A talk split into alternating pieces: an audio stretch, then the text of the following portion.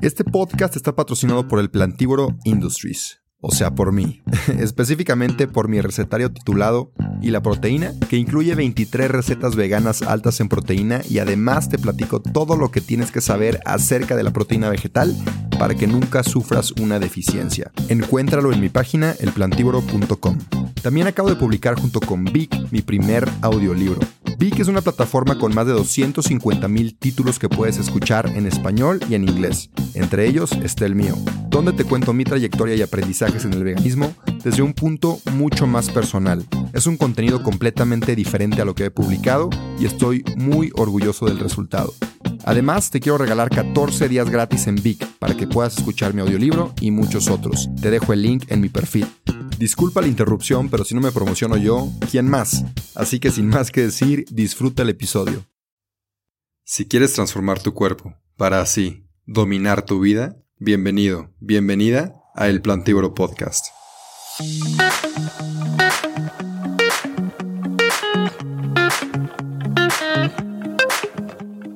¿Qué onda, Rubén? Todo bien, todo bien. Tengo muchísima curiosidad porque la vez que platicamos aprendí mucho de ti pero en este podcast ya te platiqué, ¿no? Que nos vamos a enfocar mucho en tu vida plant-based. Claro que sí, Pero, perfecto. Un spoiler, ya estamos grabando un spoiler. O sea, si alguien quiere saber más de Georgina, les voy a dejar el link al podcast que ya nos echamos. Pero hoy va a ser enfocado en toda su vida plant-based. Me parece muy bien. Entonces, pues bienvenida Georgina. Eh, yo ya te conozco, los demás, no sé, algunos, ojalá. Georgina Pecas, yo soy Rubén Santillán. Ya hemos platicado antes, ya nos llevamos muy bien. Entonces va a ser una plática muy amena. Y nada, te dejo, te dejo la, la sala, el micrófono, como se diga. Muchísimas gracias, Rubén. Me da mucho gusto que me hayas invitado. Me gusta muchísimo el contenido de tu podcast. Y este, así que ser una invitada me, me hace sentir muy bien. así que mil gracias. qué bueno, qué bueno. Este, pues bueno, ¿quieres que platiquemos un poco de cómo empecé yo con mi vida alimentada sobre plan con plantas? Entonces, este, pues mira, la verdad, si te soy muy sincera, yo desde que estaba chiquita como que eso de la carne no, no me daba como mucho gusto. O sea, como que la comía fuerzas porque pues estaba en mi casa, era la comida principal y pues como que nunca te cuestionas, ¿no? Pero no era algo que disfrutara. O sea, no era como que, mmm, qué rico, una carnita, ¿sabes? O sea, nunca sentí como eso. Y la verdad, cuando cumplí, yo tenía una amiga, muy amiga mía, Adelina, que ella era vegetariana cuando yo la conocí, sobre todo por los animales. O sea, ya no podía como entender que la gente se comiera un animal, ¿sabes? Se le hacía muy difícil. Es como que tenía ella como vegetariana, pero a mí nunca se me había como ocurrido. Y de repente cuando cumplo 18 años, 17, 18, la verdad no me acuerdo, dije yo, ¿sabes qué ya? O sea, la verdad ni me gusta. ¿Para qué sigo comiendo esto, no?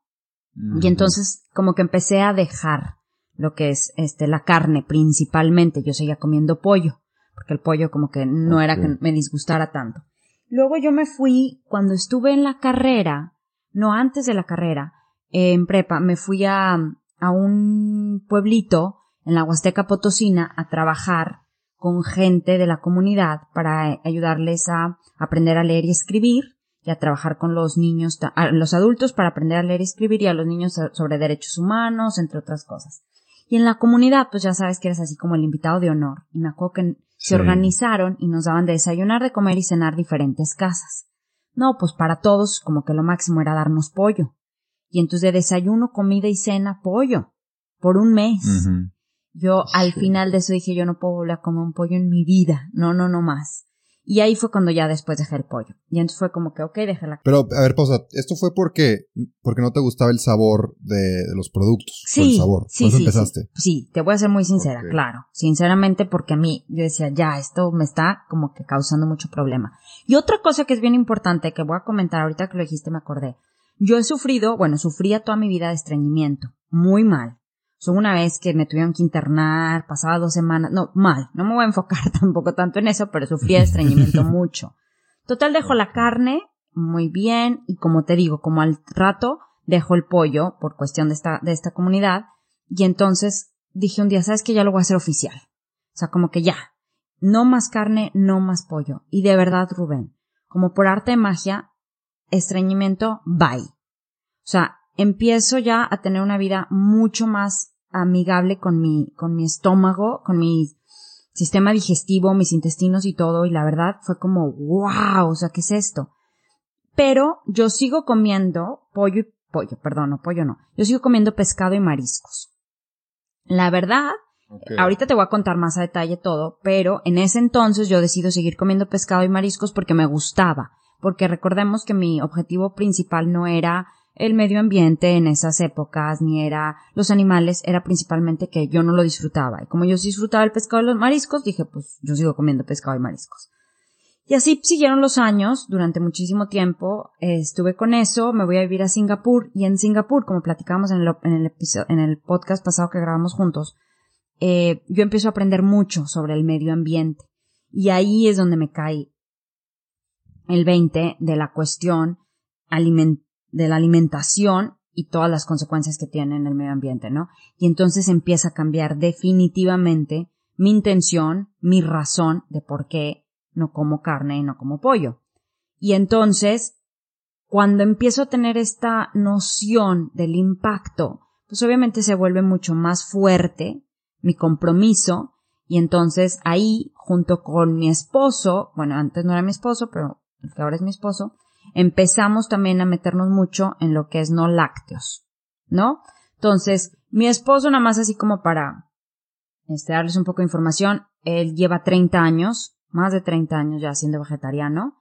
Igual que yo, casualmente cuando nos conocemos, él también pescado y mariscos. O sea, lo único que no comiera carne y pollo, pero los dos iguales, haz de cuenta. Y él, él sí por los animales, completamente, porque él no puede comprender cómo podamos comer animales, y él sí muy por el medio ambiente, ya estaba muy informado y todo. Es como que me empiezo a meter más, me empiezo a clavar más en todo esto y decimos, oye, ¿sabes qué? Es que la verdad los lácteos son los que están gruesos también, o sea, somos muy hipócritas si estamos nada más comiendo, eh, si no si dejamos la carne y el, y el pollo, cuando los lácteos, lo que le hacen a las vacas, y todo el proceso y lo que lleva, pues es igual de malo. Entonces, nuestras razones por los animales, pues no manches, estás haciéndole más daño. Imagínate, una vaca, pues bueno, la matas. Ok, para aquellos que les vale ese punto a mí, ahorita no me vale ya, pero a los que les vale la vaca, pues ok, pero tenerla 10 años, 11 años, sufriendo, viviendo en unas condiciones horrorosas, pues está peor que mátatela y cómetela la verdad.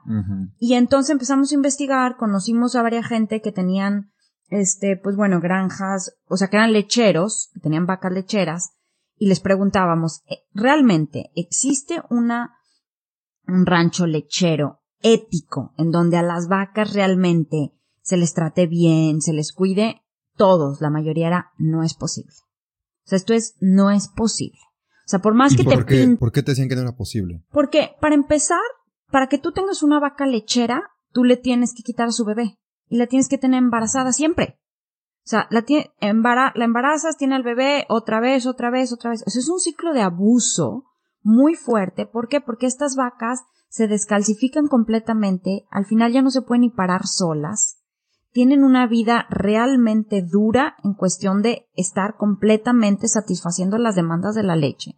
Y aunque tú tengas, por ejemplo, un, no sé, cuatro vaquitas y las embarazan de cuando quieran o cuando pasa o muy de vez en cuando y te dan leche y todo, pues ¿cuántas personas puedes realmente alimentar con esa leche? Pues a los que viven en la casa de la granjita, pero no en, no en la cantidad de la leche que tú tienes en el supermercado para quesos, yogurt y todo lo demás. No, cuatro vaquitas que se embaracen ahí cuando caiga, pues no es, no es opción, no es posible, ¿sabes? Y aparte, pues bueno, se les tiene que estar inyectando muchísimas cosas, para checar que no se enfermen, les dan muchas enfermedades en, en, en las ubres, porque están constantemente sacando leche, hay que estar limpiando la leche de sangre, porque obviamente hay sangre. Vaya, es un proceso duro, difícil. Entonces, cuando nos empezamos a clavar en esto, yo le dije, mira, Carl, yo no puedo volver a comer un lácteo. Punto. O sea, esto no es opción y no puedo ser incongruente. Entonces dejamos los lácteos completamente los dos y la verdad nos fue muy bien. Y un poco de esto hablábamos la vez pasada, de que pues también depende de dónde vivas, ¿verdad? Estamos en Singapur, había muchísimas opciones, no lo sentíamos como necesario comer lácteos de ninguna manera. Empezamos a leer más y pues el mito de que lo necesitas y que el calcio y pues claro que no. Ahorita hay muchísima investigación, que claro que no.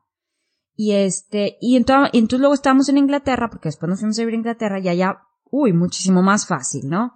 Había muchas opciones de todo. Cuando, y nuestro objetivo siempre ha sido dejar el pescado y los mariscos. Cuando estábamos en Inglaterra igual, nada de pescado y mariscos. Entonces éramos completamente veganos, a excepción de huevos.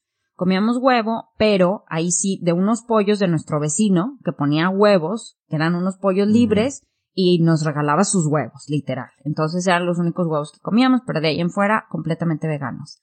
Hace un año y medio nos venimos a vivir a Japón, y no, pues aquí sí está un poco más difícil la cosa. Porque, número uno, el idioma. Es bien difícil saber qué estamos comiendo. Y cuando vamos a lugares, pues casi todo está en un caldo de pollo. Aunque te estén dando las verduras, las cocieron en un caldo de pollo o las cocieron en un caldo de carne y entonces se empezó a bajar como nuestra posibilidad de qué podíamos comer, ¿no? Y entonces eh, se nos hacía muy difícil encontrar granos, lentejas, frijoles, garbanzos, no encontrábamos en el súper. Y entonces era literal, ¿qué vamos a comer? Entonces sí, obviamente, todas las verduras, todas las frutas, muchísimo tofu que hay, claro, pero pues muchas cosas teníamos que tener como mucho cuidado de ver que no incluyeran los ingredientes. O sea, por ejemplo, yo un día vi de que unas como galletitas y dije yo, ah, pues bueno, unas galletitas de avena, ¿no?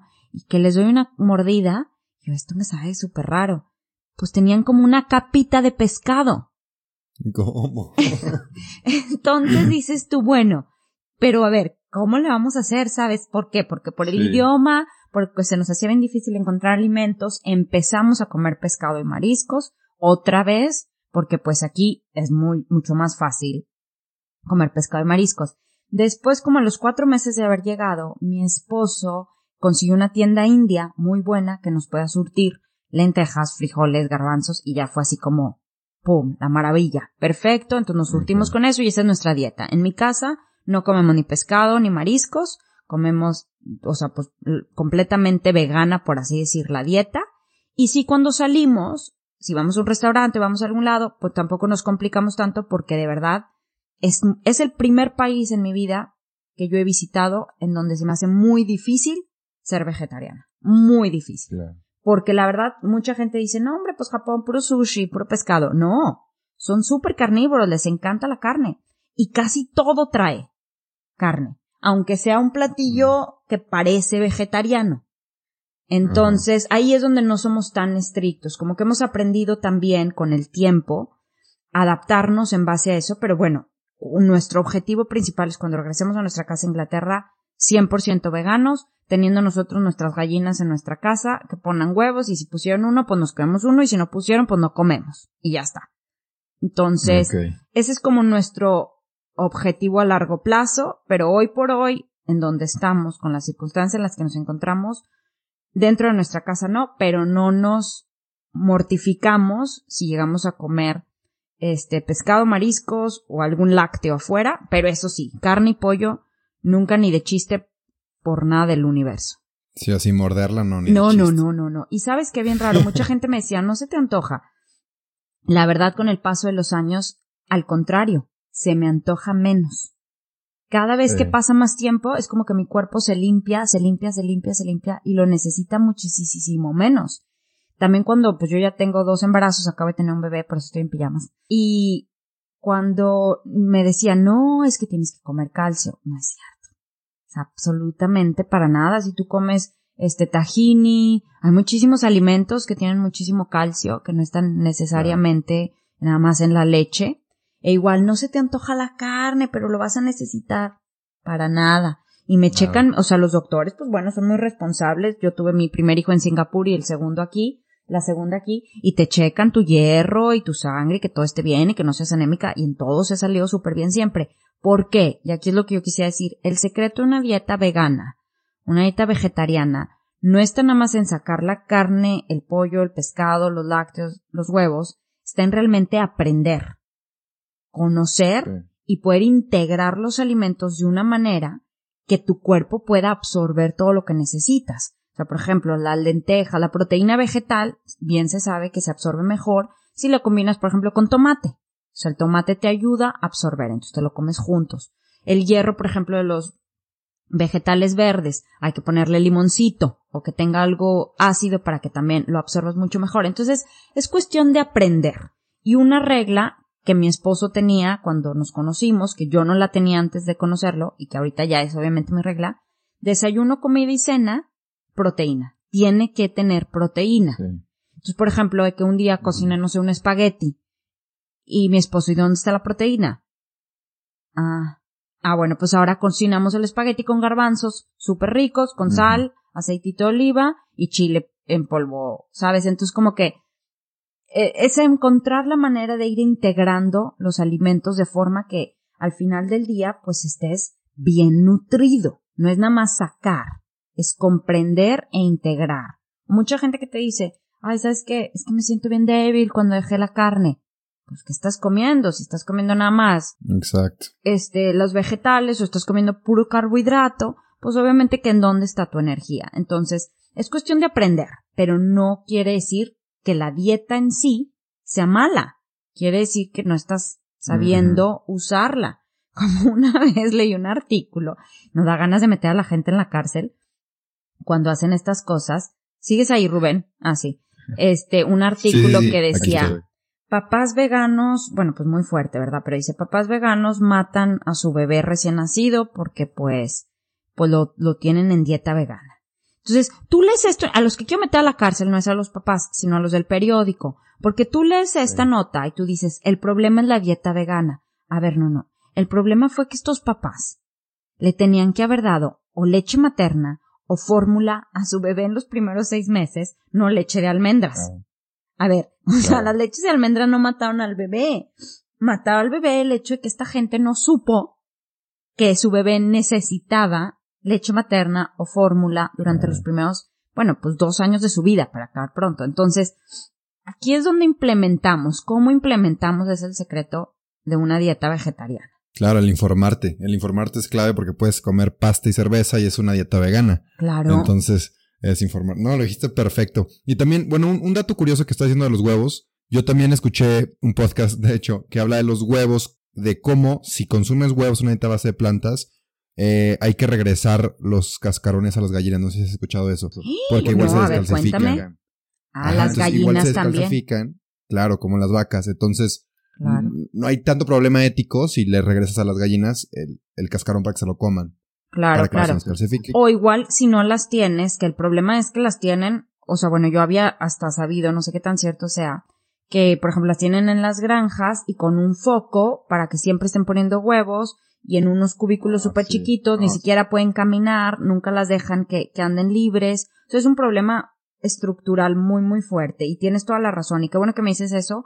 Voy a ver si mi vecino en Inglaterra les regresa el cascarón. Pero si no, le voy a decir, claro, obvio. Pero, ¿sabes qué también? Algo que iba a decir ahorita de esto que estábamos hablando es, cuando mucha gente llega y me dicen, ay, pero es que los vegetarianos y los veganos, porque pues ya ves cómo hay mucha crítica, ¿no? Pero sí, sí, sí yo siempre digo, a ver, yo no te estoy diciendo que dejes de comer carne porque la carne es mala. Yo te estoy diciendo que lo importante es que el día de hoy, primero de diciembre del 2020, vivimos una industria alimentaria enferma, abusiva y completamente fuera de control. La carne que comes es resultado de una industria abusiva que explota lo que es nuestros recursos, como lo son las vacas. Entonces tenemos millones y millones de granjas con millones de vacas y millones de pollos y millones de cochinos y millones de todo viviendo en condiciones deplorables. Y eso es lo que está mal, eso es lo que tiene que detenerse. Y nosotros como humanos capaces de comprender el daño que está causando, podemos decir, ¿sabes qué? No va a ser parte de eso. No es que la carne sea el problema, es que la carne, cuando se consume siempre, todo el tiempo, con las condiciones con las que se está produciendo, con todo lo que se les está inyectando y metiendo a estos animales, es lo que no está bien. Y ahí es donde para mí se convirtió ya en un, no es, ahí fue donde yo di el cambio entre no me gusta a no puedo ser parte de esto. No puedo ser parte de un sistema alimentario que está tratando de tal manera nuestros recursos y que nos está dejando, pues, nos está dejando sin planeta. Sí. Sí, no sé si ya viste el documental de el de David Attenborough, el nuevo. Es buenísimo ese señor, qué bárbaro, claro. No lo he visto, la verdad. Lo he promocionado aparte un chorro, pero no lo he visto, pero lo voy a ver, te lo prometo. Sí, sí, sí.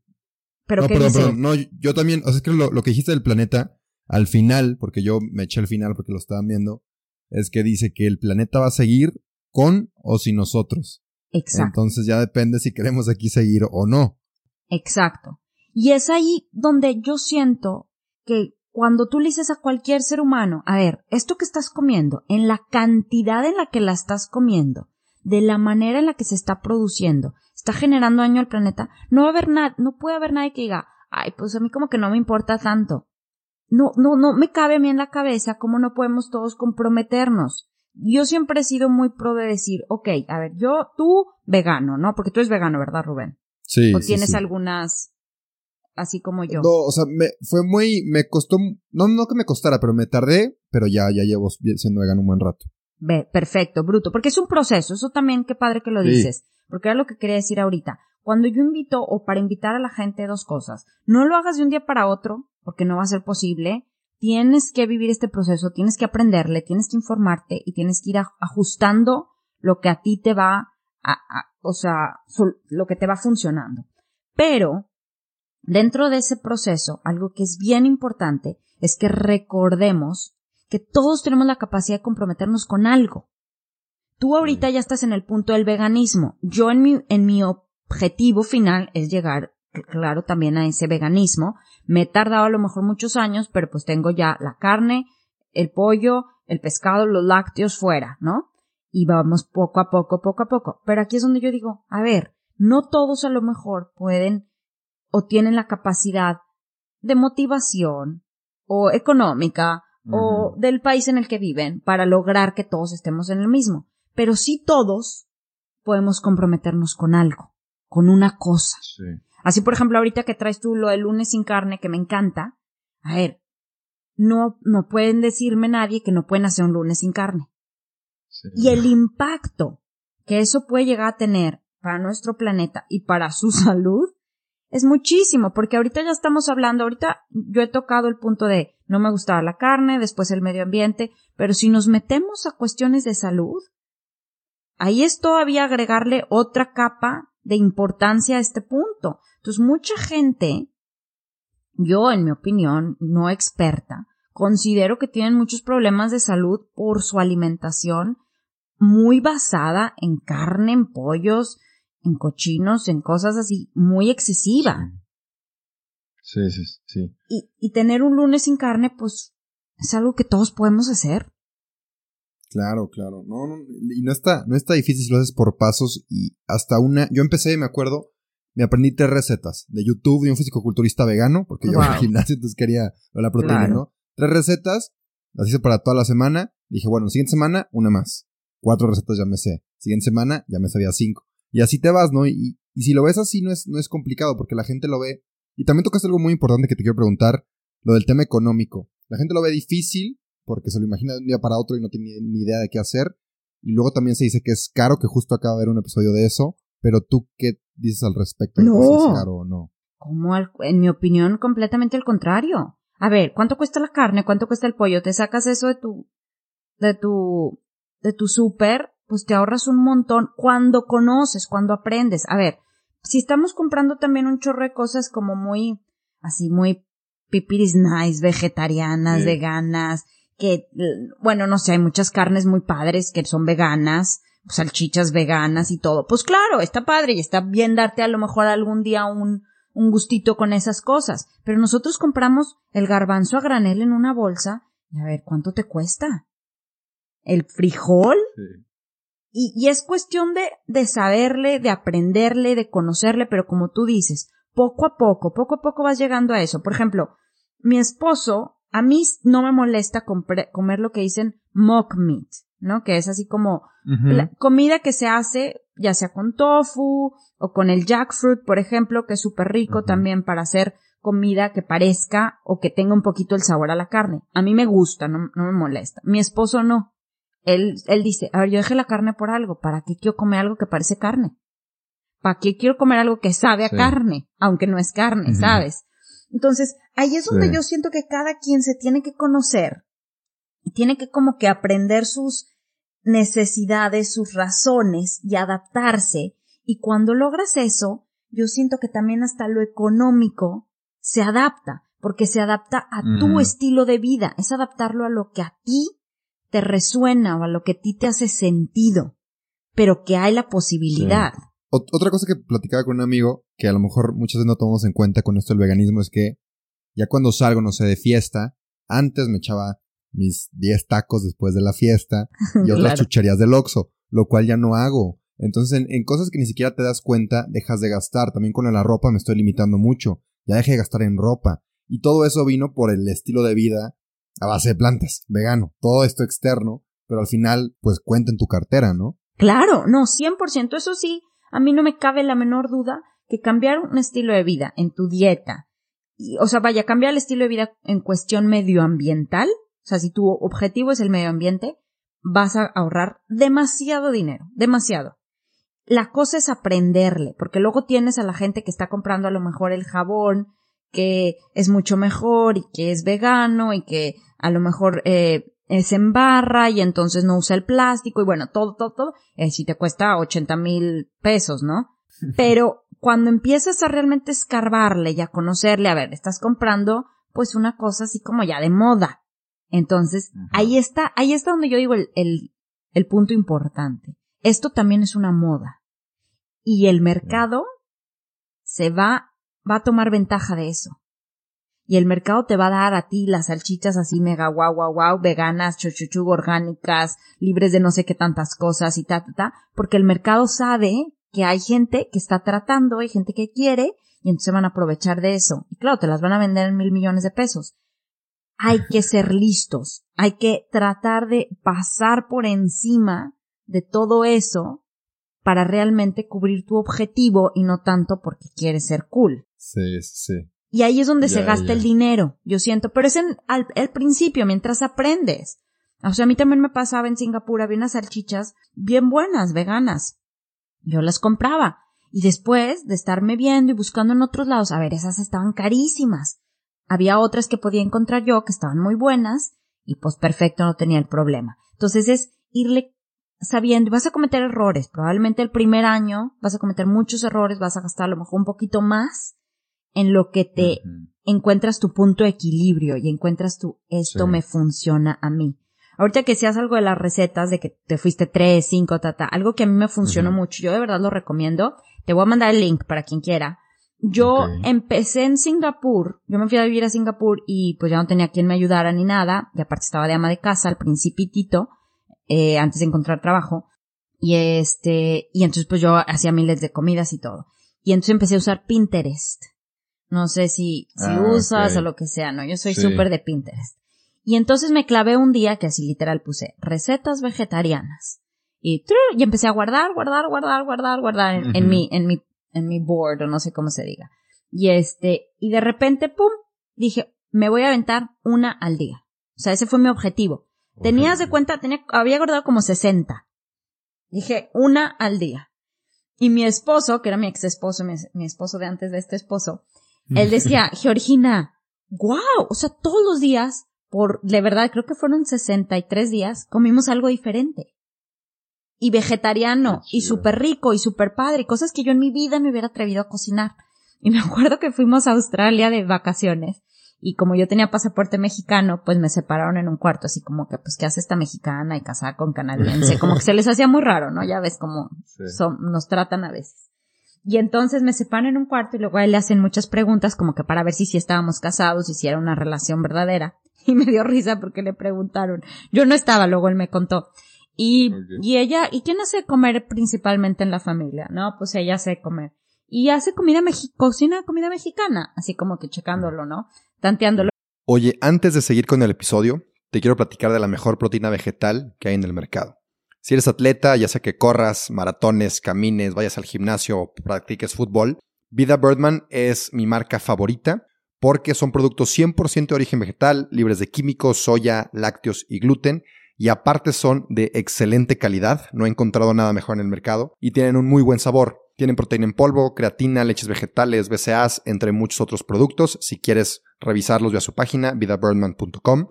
Y personalmente te platico que llevo ya consumiéndola por tres años y me ha encantado. Así que a ti que estás escuchando este podcast, te quiero dar un regalo y es un 15% de descuento si usas mi código El Plantívoro cuando compres cualquiera de los productos en la página de Vida Birdman.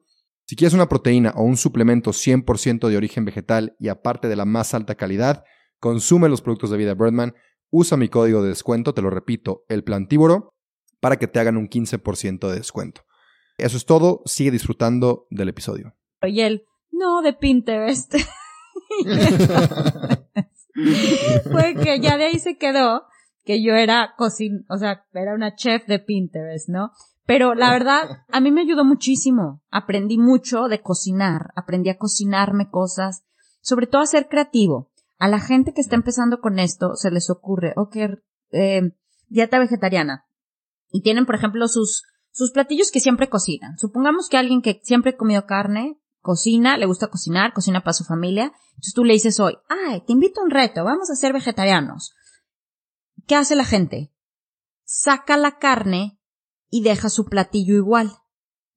Nada más quita la carne, quita el pollo. Ah, ya, ya somos vegetarianos. No, no, no, no, no. Hay que aprenderle, ¿sabes? Como te decía al principio. Entonces, hay que aprender de hacer recetas vegetarianas que te van a incluir todos los nutrientes que realmente necesitas. Entonces, ahí está el reto. A mi esposo le enoja que vamos a restaurantes y de que claro que tenemos opciones vegetarianas. Y literal un brócoli.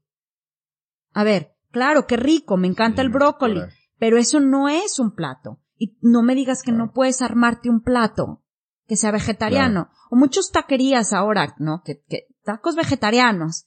Y, y te, el pimiento, el pimiento con cebollita asado y champiñones. Ahí está tu taco vegetariano. A ver, no, no tiene ningún chiste hacerte un taco de frijoles. O sea, no puede haber nada más mexicano y ahí ya te estás integrando muchos más alimentos. Entonces, es, es ese proceso de, de informarte, pero como decía antes, pero y eso de, de irte empapando de recetas es súper bueno y como te digo, te puedo compartir mi, mi Pinterest board para la gente que quiera empezar de hecho, tengo uno para mi reto. ¿Te acuerdas que hice un reto? Cuando fue el mes vegetariano, yo le, les hice a las personas un board de desayunos vegetarianos, comidas vegetarianas y cenas vegetarianas. Y ahí hay, yo creo, como unas 30, 40 recetas que la gente puede usar en español, eh, que están muy, muy buenas y que yo he checado, he revisado que los nutrientes están bien, están balanceados y que pues vale la pena intentar y aprender y, ser creativos, yo creo que, que aparte está bien padre porque mucha gente, pues nunca se les ocurre que se pueden comer algo de otra manera, con otro saborcito. Mm, empiezas a ver la comida diferente, vaya, realmente como, como algo que te nutre. Y, y, descubres demasiadas cosas, porque lo que decías, este, me sonó mucho, porque yo antes era mi arroz y mi carne o pollo o atún. Sí, así siempre, o mi papa, que es carbohidrato y proteína y pues te aburre, ¿no? Te, o sea, ya, ya un punto que estaba cansado, harto, y por suerte descubrí el veganismo y descubrí, no sé, unos 25 alimentos que jamás en mi vida había visto. Claro. y, y te sorprendes y cada día es de que, wow, qué padre receta, oye, cuántos colores, antes era café y blanco y se acabó. Entonces, eso es padrísimo. Y, y lo del board, sí, sí, sí pasa, me estaría buenísimo para, para los que, porque muchos dicen eso de que no, es que no sé, no sé por dónde empezar. Que digo, me frustra tantito porque el internet ahí está, está muy fácil teclear unas cositas, la verdad. Pero nosotros también estamos ahí para facilitar las cosas y si podemos darles información ya un poco más digerida, pues estaría perfecto. Y te quería preguntar también, o sea, yo sé que has vivido en Singapur, en Reino Unido, en ahorita en Japón, pero ¿has estado en México siendo vegana o vegetariana o plant Sí, sí, claro, claro todo, pues todas las veces que voy, yo de hecho, pues bueno, empecé en México vegetariana a los 18 y yo me fui de México a Singapur, híjoles, tengo, tengo 36. Bueno, X, viví 10 años en México vegetariana, ponle tú 15, no sé. No, ya estoy exagerando, 10, ponle tú. Y sí, se me hizo la verdad muy fácil. Mucha gente dice que es bien difícil. Sí. Y de hecho mi esposo sí me estaba preocupado cuando por primera vez fue a México. Me decía, pero ¿cómo? es que en México pues todo tiene carne o queso, porque estábamos veganos en esa, en, esa época. Y este, de no lácteos. Y sí, sí, sí está un poco difícil. Te voy, no te voy a decir que no, pero no es completamente imposible. es, esa parte está creciendo mucho. Ya hay muchos lugares, muchos restaurancitos vegetarianos, veganos, muy padre, muchos restaurantes que tienen la opción. Lo que sí se me hacía bien difícil, y eso la verdad, híjole, mi esposo, qué bueno que nunca va a oír este episodio, yo creo, porque voy a hacer una confesión, que eh, los frijoles ves que le ponen manteca de puerco. Sí, a veces sí. Híjole, no, eso no sabes cómo me daba un coraje. Y entonces, al principio, a mí la verdad, sinceramente, no me acordaba que, que hacían eso. Entonces, cuando fui con mi esposo la primera vez, le, eh, se me olvidó. Y entonces, pues tacos de frijoles y pues unos frijolitos y frijol con huevito y no sé qué, ta, ta, ta, porque huevos sí comíamos en esa época. Y este, y ya, y así estuvimos las vacaciones, ¿no? Y según yo, pues muy bien, todos a gusto, perfecto. Y una amiga me dice un día, Oye, Georgina, pero creo que en este restaurante los frijoles, ah, pedí. Ah, les ponen manteca de puerco. Y yo en la madre, güey. No, no, no, no, no, ya no me acordaba de la manteca de puerco. Porque yo ya tenía, pues, los frijoles que yo comía en otros lados, pues no les ponen manteca de puerco, eso nada más en México. Y este, y, le digo, no le vayas a decir a mi esposo, pero ni de broma, que llevamos dos semanas comiendo frijoles con manteca de puerco, que se me divorcia ahorita mismo. Entonces, no fue malintencionada de mi parte, porque pues yo tampoco quería comerme la manteca de puerco, fue ignorancia, pero ahí sí fue lo difícil. Y entonces ya a partir de ahí, ya siempre pregunto. ¿Cocinaste tus frijoles con manteca de puerco? Y la verdad, 80% de las veces nos dicen que sí. Eh, sí. Entonces, ahí sí se nos empezó a complicar ya un poco. Pero pues es de encontrar los lugares, encontrar las maneras. A lo mejor vas a restaurantes eh, te comes los frijoles tú en tu casa y vas a restaurantes en donde tu opción no vaya a ser el frijol, en donde tu opción vaya a ser otra cosa. Pero sí, yo he visto, digo, de todos los años que voy a México, cada año veo mejoría en ese sentido, veo más opciones, más facilidad, más que cuando empecé hace 10, 15 años, ¿no?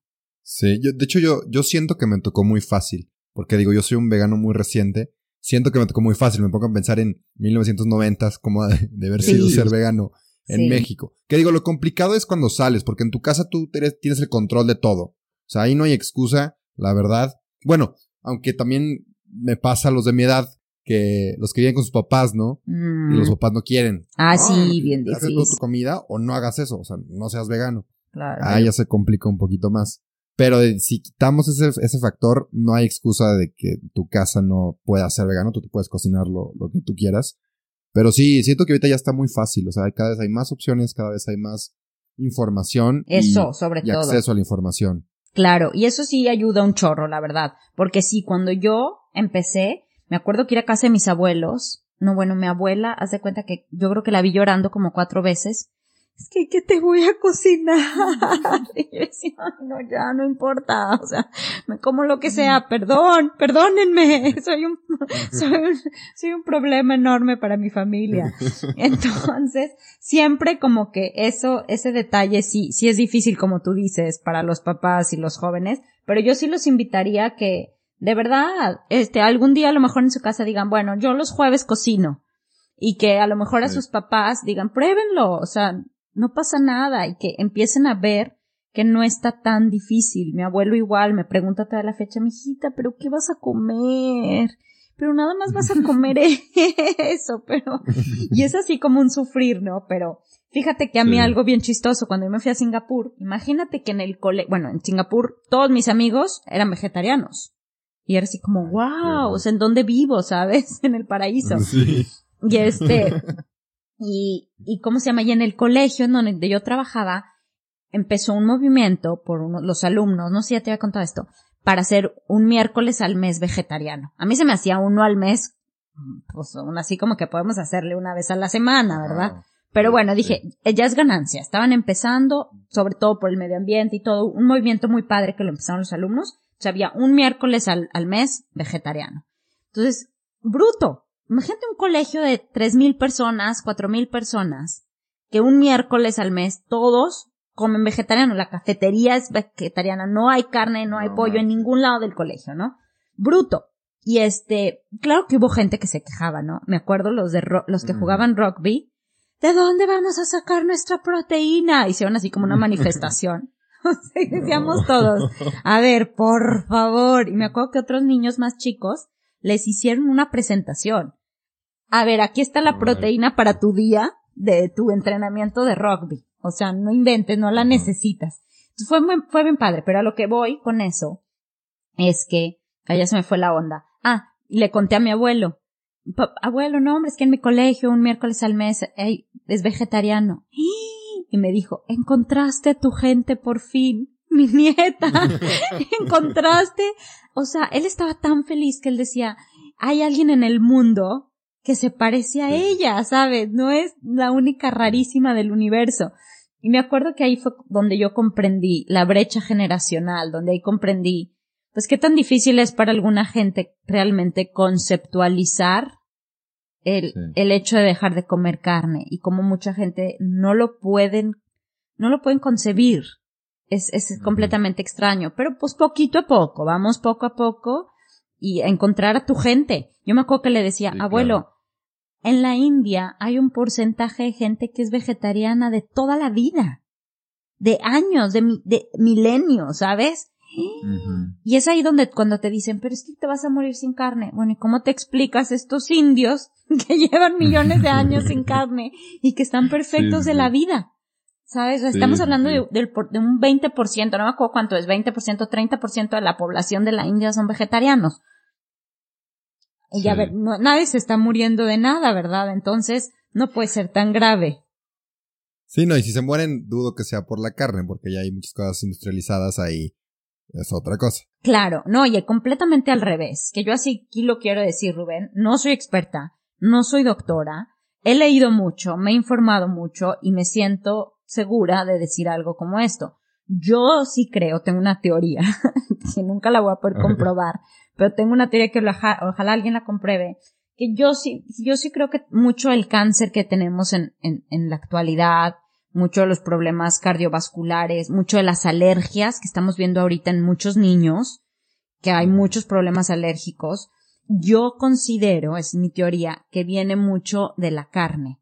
Ojo, quiero aclarar, por favor, súper importante, no de la carne en sí, así como la carne o el pollo, sino de cómo estamos produciendo la carne y el pollo, lo que se les mete, lo que se les pone, lo que traen, todo lo que representa el hecho que tú tengas en tu casa un paso de carne, todo lo que hay atrás de eso, es una contaminación fuertísima que yo sí creo termina afectando nuestra salud. Igual con los lácteos. Hay muchos estudios, por ejemplo, que demuestran que los problemas de artritis están muy conectados con lácteos. Sí. Porque traen mucho mugrero. Perdón, perdón, pero de hecho, de eso que decías de la carne y el cáncer, la ONU ya dijo, no ah. sepas que los embutidos son el, es número uno carcinógeno, clasificación uno, que pues es lo, peor, ¿no? Sí, sí, sí. Y, nadie te lo dice, o sea, y por ejemplo, ahorita en México están poniendo exceso sodio, exceso calorías, exceso bla, bla, bla, y nadie nunca pone número uno carcinógeno en la, en la carne o en los embutidos. ¿sabes? claro. me frustra. ¿Por qué? Si, si ya es, es un hecho. Como, como dices, ya hay muchos estudios que lo respaldan. Claro, exactamente. Y, el, y son muchas cosas que a lo mejor, eh, como tú dices, muchas cosas que ya están y que ya hay evidencia, pero muchas más que no sabemos que, por ejemplo, yo, que sufría de estreñimiento horroroso, dejo de comer la carne, problema resuelto. ¿Cuántas cosas no tenemos bien chiquitas, a lo mejor no un cáncer, Oye, ¿sabes qué? Como que yo siempre vivo con, la, con el estómago inflamado o como que a mí, este, no sé, me dan muchos gases o a mí me da mucho problema de X o X, problemitas con los que la gente vive, o sea, problemas de salud con los que vives día a día. Y no vas al doctor porque no es tan grave, pero ahí está la cosita que te molesta. ¿Cuánto de esto no está conectado con, con la forma en la que comemos, con esas carnes, con esos pollos, con esos lácteos, con esos cochinos está conectado, en mi opinión, de alguna manera indirecta y lo desconocemos. Entonces, Es, es, es, es bien importante, yo solo diría, mira, número uno, infórmense. Número dos, hagan un, un lunes sin carne. Y número tres, consíganse algunas recetas bien padres. En Inglaterra hay un movimiento, ya lo deberías empezar tú, Rubén. Yo te apoyo. A ver. O a ver quién quiere. Aquí invitemos a alguien que quiera hacerse rico. Hay un movimiento bien padre que a mí me encantó, que es una organización que ellos haz de cuenta que te hacen una receta a la semana vegetariana, o sea, tú te inscribes, ¿no? A su programa. y les pagas no sé cuánta cantidad de dinero, digamos 500 pesos, estoy inventando, y 500 pesos por un año. Y por un año ellos te van a mandar a tu casa en una caja todos los ingredientes y una receta vegetariana para que la hagas en tu casa. Se me hace una idea padrísima. Ajá, una vez, y creo que te puedes inscribir una vez a la semana o una vez al mes. Y está bien padre porque ya la gente, como tú decías, en mi opinión no tienen excusas, está bien fácil. Pero hay mucha gente que trabaja, hay mucha gente que culturalmente se les hace bien complicado empezar con esto, no saben cómo. Pues bueno, que te va a llegar a ti una caja, ya con los ingredientes, ya con la receta.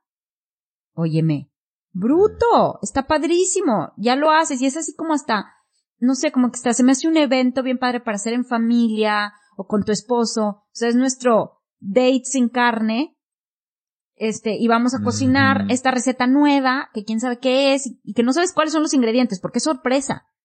O sea, no sabes qué va a tener la caja. Entonces, no sé, como que siento que hay un chorro que de verdad podemos hacer. Sí, sí, sí, apenas está empezando aquí en México el movimiento, en Latinoamérica en general. Porque también he visto mucho que hay, hay gente de Colombia, de Chile, de Perú, que, que me dice de que, oye, la receta, yo soy de acá y qué, gusto ver esto porque se sienten solos, ¿sabes? Se sienten solos en donde sea que estén en Latinoamérica, pero encuentran algo que, que pues hay gente que sí le está interesando este movimiento y poco a poco siento que va, que va a ir creciendo. Y también quería pasar a unas preguntas y la primera es, no específica al veganismo, pero te quería preguntar a ti, para ti qué es el veganismo o el vegetarianismo o un estilo de vida a base de plantas. Si alguien te pregunta y no tiene ni idea, ¿tú cómo lo describirías? a grandes rasgos? Qué padre pregunta.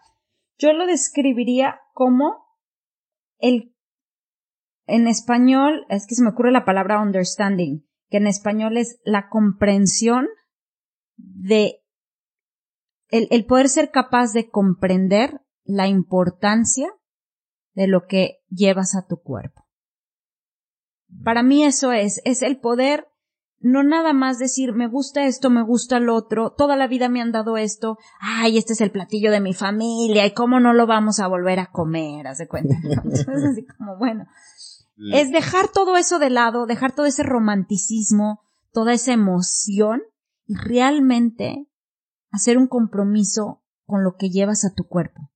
Hacer un compromiso de qué es lo que estoy, de qué forma estoy alimentando mi cuerpo ya no nada más de forma así como, o sea, es, mm. te comprometes porque sabes, porque conoces y porque quieres cuidarte. Eso para mí es un vegetarianismo, un veganismo padre, bueno, que, que, que entiende la importancia de que hoy en día, mira, yo no sé mañana, a lo mejor mañana podemos vivir una industria alimentaria mejor y entonces a lo mejor comer carne no va a ser tan malo para el medio ambiente y para tu cuerpo como lo es hoy. Bruto. No sé mañana, pero hoy, hoy por hoy, ese pedazo de carne que te estás comiendo le está haciendo mucho daño al ambiente y te está haciendo mucho daño a ti. Porque no es completa, no está limpio. Me acuerdo mi suegro, que mi suegro vive al lado de nosotros en Inglaterra y él nos critica muchísimo, ¿no? A mi esposo y a mí por ser vegetarianos. Ay, pero yo toda mi vida he comido carne y véanme qué bien está. Y un día le contesté, yo, pues así que usted diga qué bien está, pues la verdad no tanto, o sea, da 20 pasos y ya se está cansando. O sea, así como que, así como que si nos vamos a poner a bien, bien, pues no. Sí, sí, sí. Por un lado, dejemos eso, pero por otro lado, la carne que usted consumía cuando tenía 20, 30, 10 años, no es la misma que está en el supermercado el día de hoy. Entonces, usted lleva 80 años comiendo carne en donde a lo mejor la mitad de su vida esa carne era más limpia de lo que es hoy. Entonces, el día de hoy somos tanto, aparte no había tantos humanos en el mundo, ¿sabes? Entonces no había tanta gente que darle carne. Entonces, el día de hoy, dadas las circunstancias de cantidad de gente y de cómo funciona la industria, no es posible ni sustentable seguir con ese estilo de vida. Yo eso es a lo que voy, hoy por hoy. Ok, ok, buenísimo, buenísimo. Tiene, mucha razón lo que estás diciendo. Y de hecho, otra pregunta que te quería hacer, ya medio la respondiste, tiene que ver con los consejos, pero ya aterrizarlos un poquito más. Quiero tres consejos de alguien que quiere, que se anima, pero no sabe cómo empezar. Tres consejos que tú le darías. Mira, empezar poco a poco, definitivamente, y empezar con aquellas cosas que se te vayan a hacer fáciles de acuerdo a tu estilo de vida de hoy. ¿No? Entonces, por ejemplo, si tu, en tu estilo de vida, pues casi nunca comes pescado, empieza con eso, pero ya lo haces compromiso. A lo que voy es, si se te presenta, como que mucha gente, pues se me presentó, o estaba en el restaurante, o fui a una comida, o fui a una cena, y ahí estaba. No, ya lo haces compromiso, ya lo haces, ya nunca más lo vas a volver a comer. Empieza por lo fácil, lo que sea muy fácil dejar, ¿no? Entonces, poco a poco, número uno. Número dos, a la par, tiene que venir la información. Ya sé que nos da un chorro de flojera leer, informarnos, y luego también hay mucha información basura, hay mucha información que no es cierta. Entonces también es bien fácil confundir. Y ojo, aquí quiero decir esto. Muchas, hay mucho dinero detrás de que no seamos vegetarianos ni veganos. Sí, esto, esto, esto que no se les olvide a nadie. Porque si leen un artículo en el periódico o en una revista o un libro de que no, los vegetarianos es bien malo y la dieta y se van a morir y les falta esto y esto otro, acuérdense que seguro hay una empresa carnívora detrás de ese artículo o de ese libro pagando mucho dinero para decirte eso y para hacerte creer que, que no es, que no es opción. Entonces hay que saber diferenciar entre información buena e información mala. Entonces, si eres de los que no les gusta leer, no les gusta informarse o batallas para encontrar fuentes confiables, sigue al plantívoro y ahí, ahí vas a recibir de verdad. Es que es en serio, Rubén. Tienes información buenísima de todos los sentidos. Yo he aprendido muchísimas cosas que yo no sabía en todos mis años de vegetariana contigo. Entonces, es bien fácil para informar y lo das bien fácil. Entonces, uno, escoge algo que se adapte a tu estilo de vida, que sea fácil para ti y empieza con eso. Dos, infórmate con alguien que a lo mejor sea bien fácil, que sea confiable, como el plantívoro. Y número tres, este, yo me iría trata de hacer ya un poco pasos más radicales en cuanto a un día a la semana, luego dos días a la semana, tres días a la semana, y así te vas. Entonces, saca un producto, infórmate, y ya cuando lleves un poquito, empieza a hacer días, ¿no? Por todo el día. Ya, ya, perfecto, perfecto. Entonces ya quedaron poco a poco, infórmate bien y luego haz cambios más radicales. Claro, exactamente. Ya cuando, ya cuando hayas sacado ese producto o esa, esa carne en un primera instancia, luego haz un día completo en donde ya no entra tampoco ni, por ejemplo, el tocino, no entra el chorizo, no entra, o sea, si tu objetivo fue nada más el pescado, pues ahora ya empiezate a involucrar en otras. Sí. No, hombre, si te informas bien, es mucho más fácil ir dejando las cosas. Mucho más fácil.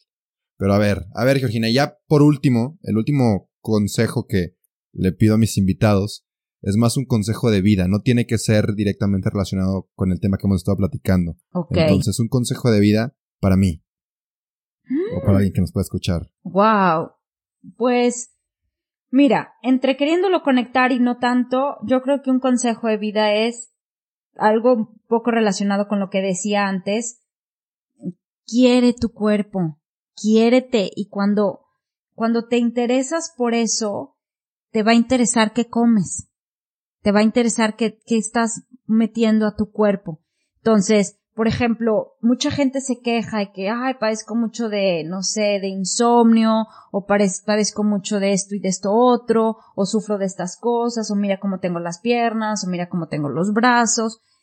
La verdad, todos esos malestares radican en simplemente no estar poniendo atención a qué estás comiendo. Yo sí creo que todo, todo, todo, todo en el mundo, todos nuestros malestares están relacionados con nuestra alimentación. Hay muchos estudios también que la depresión, la ansiedad, están altamente relacionados con la alimentación.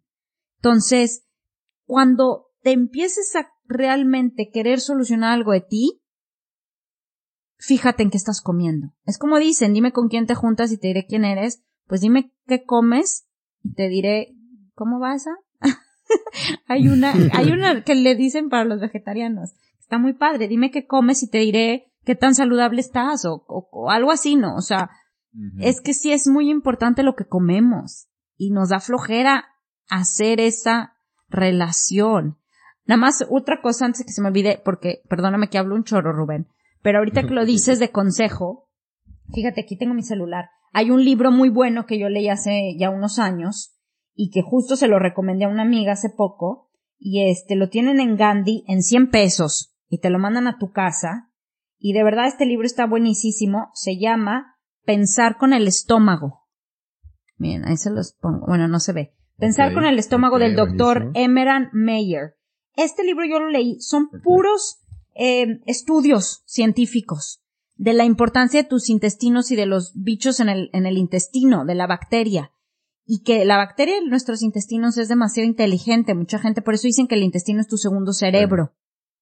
Entonces, este libro habla de todo eso, pero mucho de, la información es que plant-based, la comida a base de plantas, es la opción. Entonces, Sí, aunque no les guste. Aunque no les guste, es, es que ya hay mucha evidencia, mucho, mucho, mucha evidencia. Y pues es nada más romper, yo siempre lo he dicho, todo en el mundo es romper prejuicios culturales. Todo, hasta la comida. O sea, vete a cualquier tema del mundo y es un prejuicio. Y el hecho de que no comamos o que comamos como comemos ahorita es un prejuicio cultural también. Es tradición. Entonces, bueno, también rápido me recordaste, un amigo me dijo esto hace poquito, que se concentra mucho en el trabajo y deja un poquito la salud a veces. Vio un dicho que de algo, no me acuerdo de quién, pero que le sorprende cómo los hombres nos enfocamos tanto en las riquezas, el dinero y el éxito, para que a una edad tardía podamos pagar nuestra salud, ¿no? Con el dinero que generamos, porque al principio no cuidamos esa salud. Qué fuerte. El dinero, ¿no? Completamente de acuerdo. Sí, sí, sí, mil veces sí. Y eh, ahí es el consejo. Justamente tú ya lo dijiste perfecto y lo resumiste. Es pensar en ti hoy y ahora y cuidar lo que, lo que comes, porque eres lo, es lo que eres y es lo que vas a hacer en unos años. La verdad. Sí, completamente de acuerdo. Y deberíamos de hacer, ¿sabes qué también? Me choca que yo, me encanta ver, este, ¿cómo se dicen? Programas de chefs concursos de chefs. Soy como adicta a ver esas cosas, no sé por qué. Me encanta ver como que cocinan bajo presión. me gusta eso. digo a mi esposo que mi sueño es ir a uno. Le digo, pero no puedo porque no hay de vegetarianos. Entonces hay que hacer, hay que hacer un show de, así como top chef vegetariano.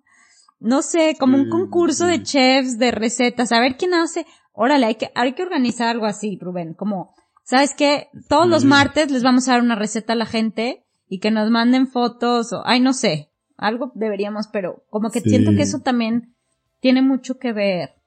El hecho de que nuestra, toda nuestra, nuestra vida gira alrededor de la carne. Sí, sí, exacto. Y tenemos mucha oportunidad para cambiar eso. Hay mucho campo. Eso es algo emocionante. Pero pues bueno, mil pues gracias, Rubén. No, hombre, nombre a ti, Georgina. Dime en una oración o dos tu último consejo y nos vamos. O sea, lo que me dijiste, pero dímelo en una oración o dos, para que ahí, que ahí se quede. La próxima vez que abras la boca para comer, pon atención en realmente qué es lo que le estás poniendo y no nada más en, en, en, en el ingrediente, sino de dónde viene ese ingrediente. Pregúntate, ¿de dónde viene? ¿Quién, quién lo produjo? ¿Quién lo consumió? ¿Quién lo, quién lo hizo posible para que estuviera hoy en mi plato? Y piensa qué tan bien o qué tan mal te va a hacer.